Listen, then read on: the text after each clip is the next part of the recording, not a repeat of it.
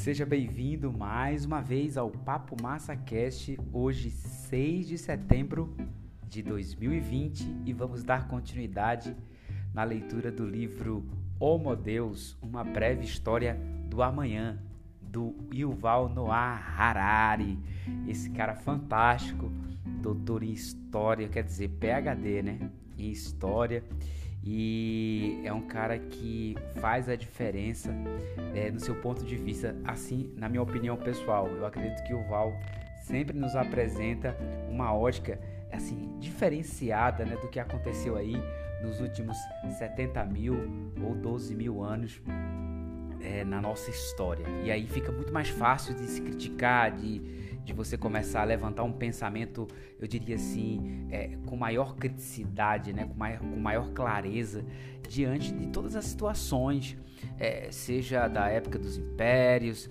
seja desde quando começou as repúblicas, ou até mesmo antes de tudo isso, quando ainda éramos simplesmente caçadores-coletores. Então, Yuval faz esse compilado na, na obra dele, né, nos livros que ele escreveu, e isso, assim, pelo menos particularmente para mim, fortalece bastante. Eu quero agradecer a audiência de todos vocês que estão sempre aqui no Papo Massa Cast, você que está no Brasil e que me acompanha muito por aqui, é, você que está nos Estados Unidos, na Alemanha, no Canadá, você que está na Rússia, na, na Polônia, na Colômbia, em Portugal, que também está sempre conectado com o Papo Massa Cast. O meu percentual, inclusive, tem aumentado bastante nos países lá fora, né? E fico muito feliz com isso, porque saber que tem brasileiros em outros lugares do mundo que nos acompanham aqui no Papo Massa Cast. É uma satisfação enorme, de verdade, tá bom? Vamos deixar de conversa, vamos partir para o quinto capítulo da segunda parte do livro Homo Deus.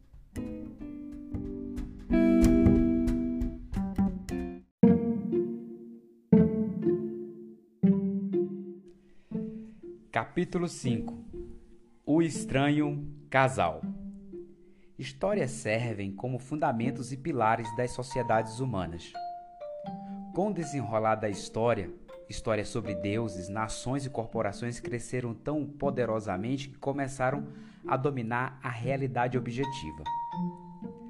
A crença no grande Deus Sobek, no mandato do céu ou na Bíblia possibilitou a construção do lago Fayum, da Grande Muralha da China e da Catedral de Chartres. Infelizmente, a fé cega nas histórias não raro acarretou a concentração dos esforços humanos em incrementar a glória de entidades ficcionais como deuses e nações, em vez de melhorar a vida de seres reais e também os seres sencientes, que ele considera aqui também são os animais. Essa análise ainda se sustenta hoje? À primeira vista, pode parecer que a sociedade moderna é muito diferente dos reinos do Egito antigo ou da China medieval. O surgimento e a ascensão da ciência moderna não teriam mudado as regras básicas do jogo humano? Não seria verdadeiro dizer que, apesar da continuidade e importância de mitos tradicionais, os sistemas sociais modernos cada vez mais se baseiam em teorias científicas objetivas, como a teoria da evolução, que não existia no Egito Antigo ou até mesmo na China medieval? Podemos argumentar que as teorias científicas são um novo tipo de mito e que nossa crença na ciência não é diferente da antiga crença egípcia no grande deus Sobek. Mas a comparação não se sustenta. Sobek existia apenas na imaginação coletiva de seus devotos. Com efeito, rezar a Sobek ajudou a cimentar o sistema social egípcio, permitindo a construção pelo povo de represas e canais que impediam inundações e secas mas as orações por si mesmas não elevaram nem baixaram minimamente o nível das águas do rio Nilo. Em contrapartida, teorias científicas não consistem apenas em um modo de unir pessoas. Disse que Deus ajuda a quem se ajuda. É um modo indireto de dizer que Deus não existe, mas se nossa crença nele nos inspirar a fazer algo a nós mesmos, isso ajuda. Antibióticos, diferentemente de Deus, ajudam até mesmo os que não se ajudam. Eles curam infecções que acreditemos neles ou não. Consequentemente, o mundo moderno é muito diferente do mundo pré-moderno. Faraós egípcios e imperadores chineses fracassaram em derrotar a fome, a peste e a guerra, a despeito de milênios de esforço. Sociedades modernas conseguiram fazer em poucos séculos. Não seria o fruto do abandono de mitos subjetivos em favor de conhecimento científico objetivo? Não podemos esperar que esse processo se acelere nas próximas décadas? À medida que a tecnologia nos capacita a fazer a atualização de humanos, vencer a velhice e encontrar a chave da felicidade, não deveriam as pessoas importar-se menos com deuses, nações e corporações ficcionais e se concentrar em decifrar a realidade física e biológica? Na verdade, as coisas são muito mais complicadas. A ciência moderna certamente mudou as regras do jogo, embora não tenha apenas substituído os mitos pelos fatos. Os mitos continuam a dominar o gênero humano. A ciência só os torna mais forte.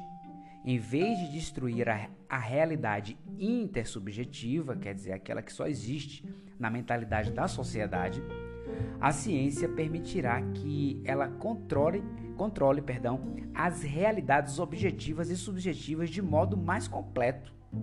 Graças aos computadores e à bioengenharia, a diferença entre ficção e realidade se tornará indistinta à medida que as pessoas reformatam a realidade para que se encaixem em suas ficções prediletas.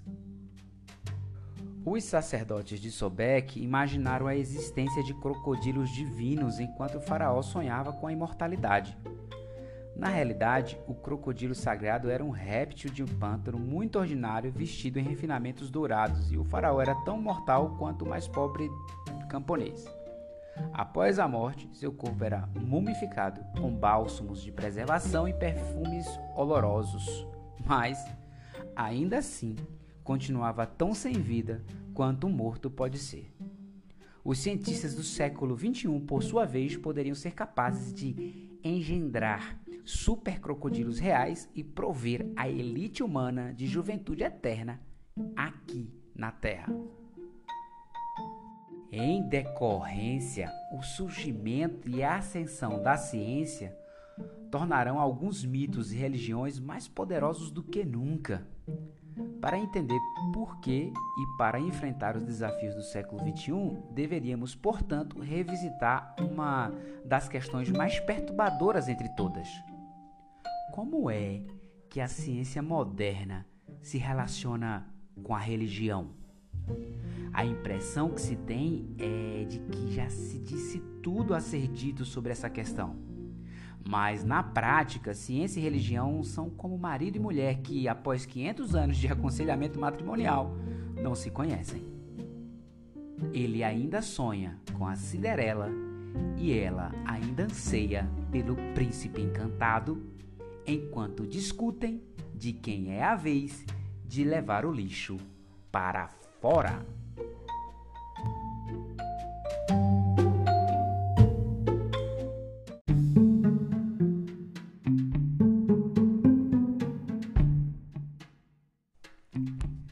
Germes e demônios. A maior parte dos mal-entendidos que envolvem ciência e religião resulta de definições equivocadas de religião.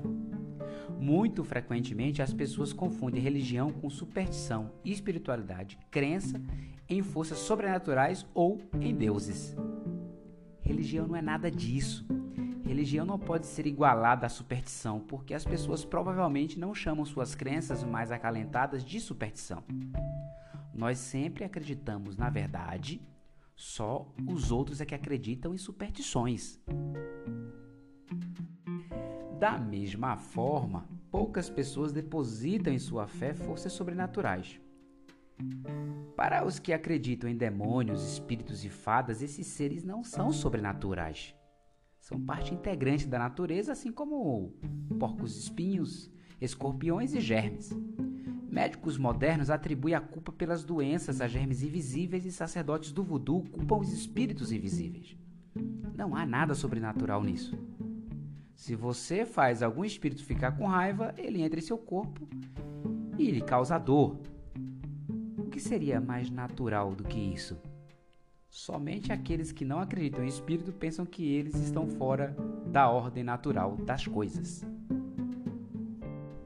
Equiparar a religião com fé em forças sobrenaturais implica ser capaz de compreender todos os fenômenos natural, naturais perdão, sem a religião, que seria somente um suplemento opcional. Tendo compreendido bem toda a natureza, você agora pode escolher se acrescenta ou não algum dogma religioso sobrenatural. No entanto, a maioria das religiões alega que não se pode compreender o mundo sem esses dogmas. Você nunca compreenderá a verdadeira razão das doenças, da seca ou do terremoto se não levar é, seus dogmas em consideração. Definir religião como crença em deuses também é problemático. Tendemos a dizer que uma cristã devota é religiosa porque acredita em Deus, enquanto um comunista ardente não é religioso porque o comunismo não tem deuses. Entretanto, a religião é criada por humanos e não por deuses e é definida por sua função social e não pela existência de deidades. Religião é qualquer coisa que confira legitimidade sobre-humana a estruturas sociais humanas a religião legitima normas e valores humanos ao alegar que eles refletem leis sobre-humanas. A religião afirma que nós humanos somos sujeitos a um sistema de leis morais que não foi inventado por nós e que não podemos mudar. Um judeu devoto diria que esse é o sistema de leis morais criados por Deus e revelado na Bíblia. Um hindu diria que Brahma ou Vishnu e Shiva criariam as leis reveladas a nós humanos nos Vedas. Outras religiões, do budismo ao, ao taoísmo, comunismo, nazismo e liberalismo, alegam que as chamadas leis sobre-humanas são leis naturais e não criação deste ou daquele Deus.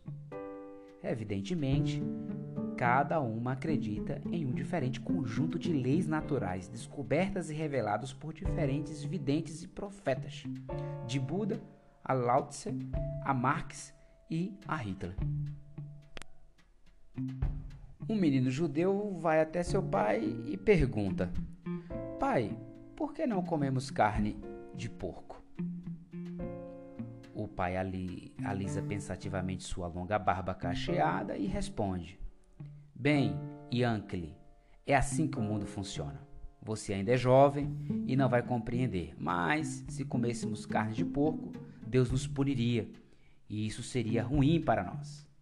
Essa ideia não é minha, nem mesmo do Rabi. Se o Rabi tivesse criado o mundo, talvez a carne de porco fosse kosher. Mas o Rabi não criou o mundo, foi Deus, e Deus disse: Não sei por que que não devemos comer carne de porco e assim não comemos. Entendeu? Em 1943, um menino alemão vai até seu pai, um oficial superior da SS, e pergunta: Pai, por que estamos matando os judeus? O pai, calçando suas reluzantes botas de couro, explica: Bem, Fritz, é assim que o mundo funciona. Você ainda é jovem e não vai compreender, mas se deixássemos os judeus viverem, eles causariam a degeneração e a extinção do gênero humano. Essa ideia não é minha, nem do Führer. Se Hitler tivesse criado o mundo, talvez as leis da seleção natural não se aplicassem a ele, e judeus e arianos poderiam viver em perfeita harmonia. Mas Hitler não criou o mundo, ele somente tratou de decifrar as leis da natureza e nos instruiu a viver de acordo com elas. Se desobedecermos a essas leis, isso acabaria muito mal para nós. Compreendeu? Em 2016, um menino britânico vai até seu pai, membro liberal do parlamento, e pergunta: Pai, por que temos de nos preocupar com os direitos humanos dos muçulmanos do Oriente Médio? O pai pousa sua xícara de chá, pensa por um momento e diz: Bem, Duca, é assim que o mundo funciona. Você ainda é jovem e não vai compreender, mas todos os humanos, até os muçulmanos do Oriente Médio, têm a mesma natureza e usufruem dos mesmos direitos naturais. Essa ideia não é minha, nem é uma decisão do parlamento. Se o parlamento tivesse criado o mundo, os direitos universais do homem poderiam ter sido enterrados em algum subcomitê junto com toda aquela tralha da física quântica. Mas o parlamento não criou o mundo, ele apenas tenta lhe dar um sentido e devemos respeitar os direitos naturais até mesmo dos muçulmanos no Oriente Médio. Ou logo nossos próprios direitos também serão violados. E isso acabaria mal para nós. Agora pode ir. Liberais, comunistas e seguidores de outros credos modernos não gostam de descrever os próprios sistemas como religião porque identificam com superstição e forças sobrenaturais. Se você disser a um comunista, ou a comunistas ou liberais que eles são religiosos, eles vão pensar que você está acusando de acreditar cegamente em sonhos sem fundamento. Na verdade, significa apenas que se trata de pessoas que acreditam em algum sistema de leis morais que não foi inventado pelo homem e a qual, apesar disso, os humanos devem obedecer. Até onde sabemos, todas as sociedades humanas acreditam nisso. Toda a sociedade diz a seus membros que eles devem obedecer a alguma lei moral sobre-humana e que violá-la resultará em uma catástrofe. Catástrofe, perdão. As religiões se diferenciam deta nos detalhes de suas histórias, em seus mandamentos concretos e nas recompensas e punições que prometem. Assim, na Europa medieval, a Igreja Católica alegava que Deus não gostava de gente rica. Jesus disse que seria mais fácil um camelo passar pelo buraco de uma agulha do que um rico entrar no reino dos céus. Para ajudar os ricos a entrar no reino de Deus, a igreja os incentiva a doar muito dinheiro para a caridade, ameaçando os mesquinhos de arder no inferno. O comunismo moderno tampouco gosta de ricos, mas os ameaça com o conflito de classes neste mundo e não com enxofre ardente após a morte. As leis comunistas da história são semelhantes aos mandamentos do Deus cristão, uma vez que são forças sobre-humanas que não podem ser modificadas pelos humanos a seu bel prazer. Os humanos podem decidir que vão cancelar amanhã de manhã a regra do impedimento no futebol, porque foram eles que inventaram e são livres para mudá-las. Contudo, ao menos segundo Marx, não podemos alterar as leis da história. Não importa o que façam os capitalistas, enquanto continuarem a acumular propriedade privada, acarretarão, acarretarão o conflito de classes estarão destinados a serem derrotados pelo proletariado em ascensão. Se por acaso você for comunista, poderá alegar que o comunismo e o cristianismo são muito diferentes, porque o primeiro está, em, está certo e o segundo está errado. Conflitos de classe realmente são inerentes ao sistema capitalista, mas os, os ricos não sofrem torturas eternas no inferno depois que morrem.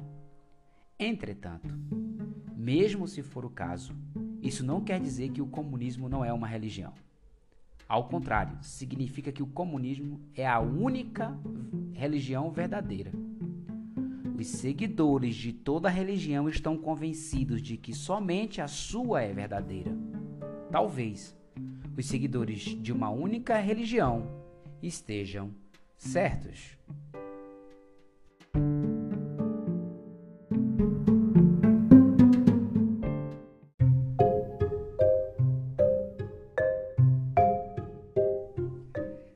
Você deparar com Buda.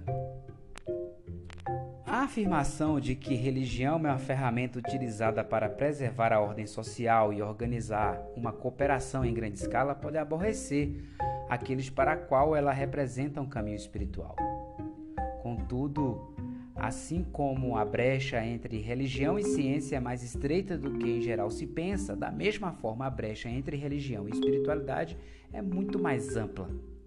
Religião é um trato, enquanto espiritualidade é uma jornada. A religião provê uma descrição completa do mundo e nos oferece um, um contrato bem definido, com objetivos pré-determinados. Deus existe. Ele nos disse que nos comportássemos de certas maneiras. Se você obedecer a Deus, será admitido no céu. Se lhe desobedecer, queimará no inferno. A simples, a simples clareza desse contrato permite à sociedade definir normas e valores comuns que regulam o comportamento humano. Jornadas espirituais não se assemelham a nada disso. Elas levam as pessoas por caminhos misteriosos em direção a destinos desconhecidos. A busca geralmente começa com alguma pergunta profunda, tal como: Quem sou eu? Qual é o sentido da vida? O que é o bem? Enquanto a maioria das pessoas simplesmente aceita as respostas pré-definidas fornecidas pelos dominantes, aquelas que buscam a espiritualidade não se satisfazem tão facilmente. Estão determinadas a sair em busca da grande questão, aonde quer que isso as leve, e não só aos lugares que conhece bem ou aqueles que querem visitar.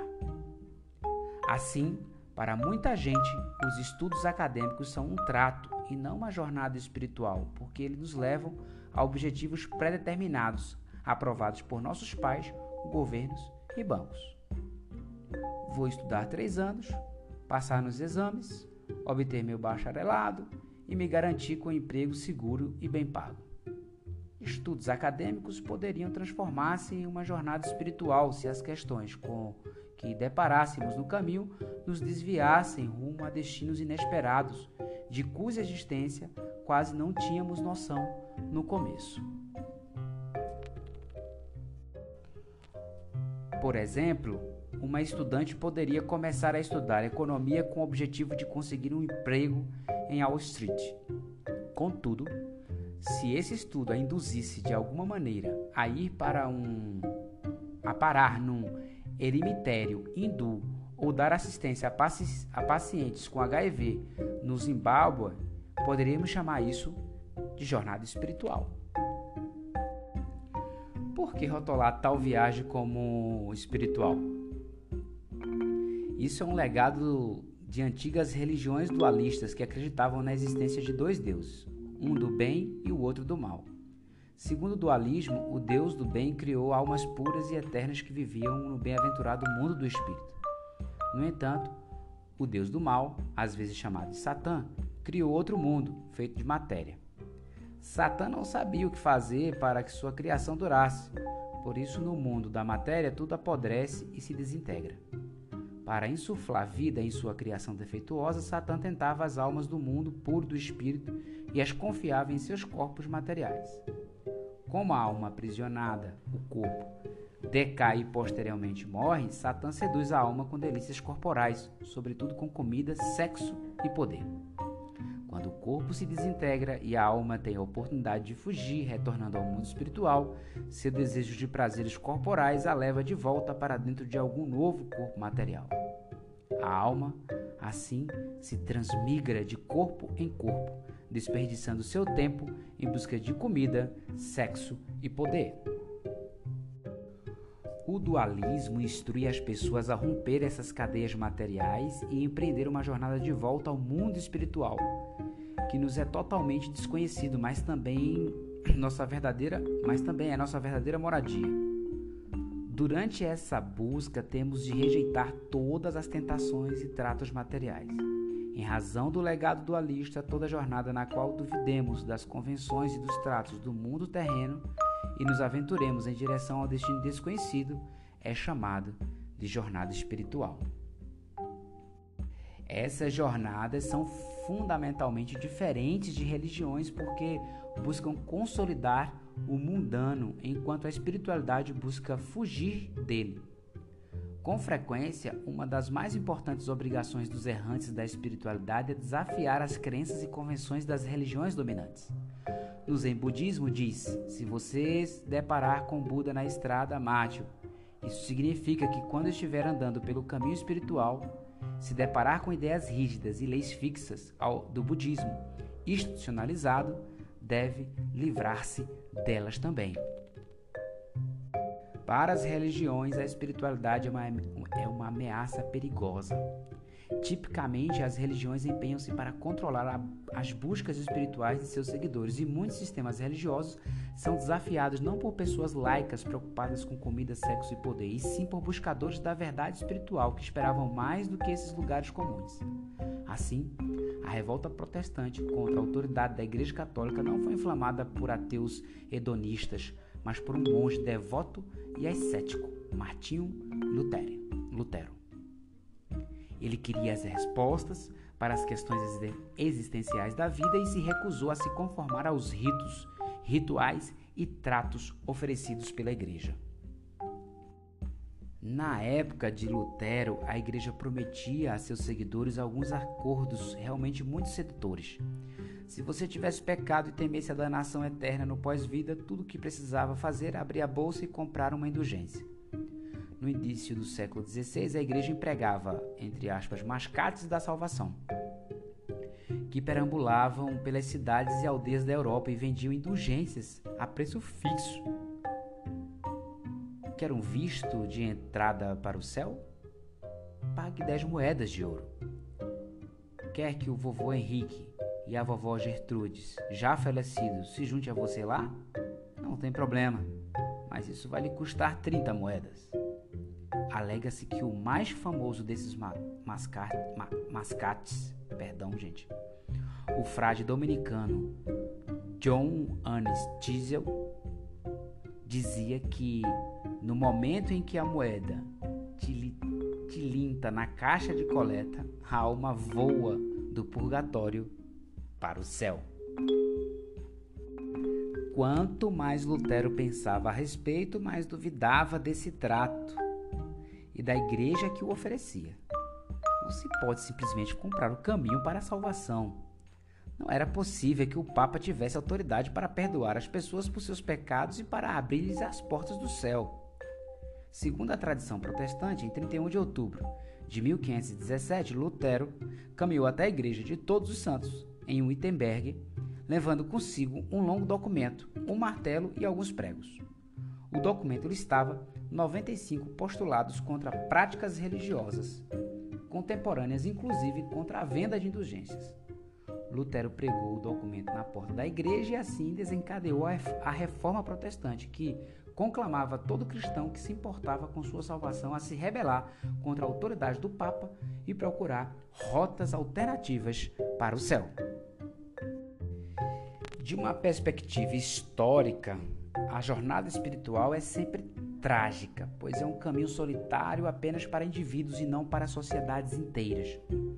A cooperação humana requer respostas firmes e não somente perguntas justas, e aqueles que se enfurecem contra estruturas religiosas insensatas frequentemente acabam forjando novas estruturas em seu lugar. Isso aconteceu com os dualistas, cujas jornadas espirituais se tornaram estamentos religiosos. Isso aconteceu com Martinho Lutero, que depois de desafiar as leis, as instituições e os rituais da Igreja Católica, escreveu novos livros de leis, fundou novas instituições e inventou novas cerimônias. Isso aconteceu até mesmo com Buda e Jesus.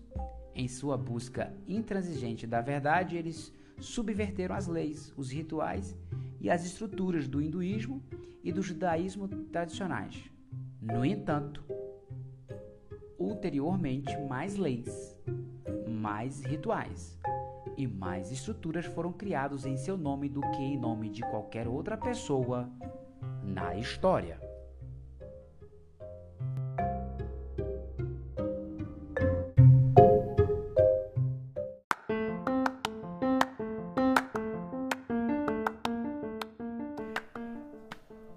Seguindo a linha de raciocínio dos últimos episódios, também vou dividir esse em dois episódios, tá? Esse capítulo 5. Ele também não é tão grande, mas como eu falei, se eu me permitir, aí a frente aqui vai ultrapassar, eu diria, uma hora. E aí fica realmente cansativo para você que acompanha o Papo Massa Cast. Os próximos tópicos serão a falsificação de Deus, e também o dogma sagrado.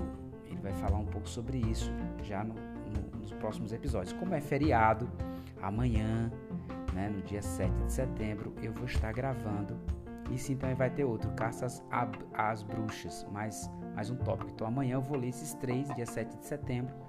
E aí eu termino o capítulo 5 bem rapidinho para a gente avançar aqui no Homo Deus. Eu quero terminar esse livro, é, se tudo der certo, ainda esse mês, apesar que tem muita coisa para ler ainda aqui, para a gente começar as 21 lições do século 21, tá bom?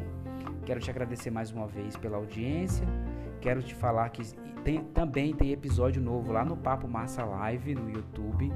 Ontem eu coloquei o sexto episódio da série Mudança de Era, que é uma série muito legal eu estou falando tudo que está acontecendo na mudança de era, né, que nós estamos passando no século 21. E o tema ontem foi é, a salvação pelos algoritmos. Inclusive tem trechos desse, desse capítulo lá, porque eu peguei um artigo de Uval numa revista e por coincidência tinha basicamente trechos que estão escritos aqui desse capítulo naquele artigo que foi feito por ele também lá.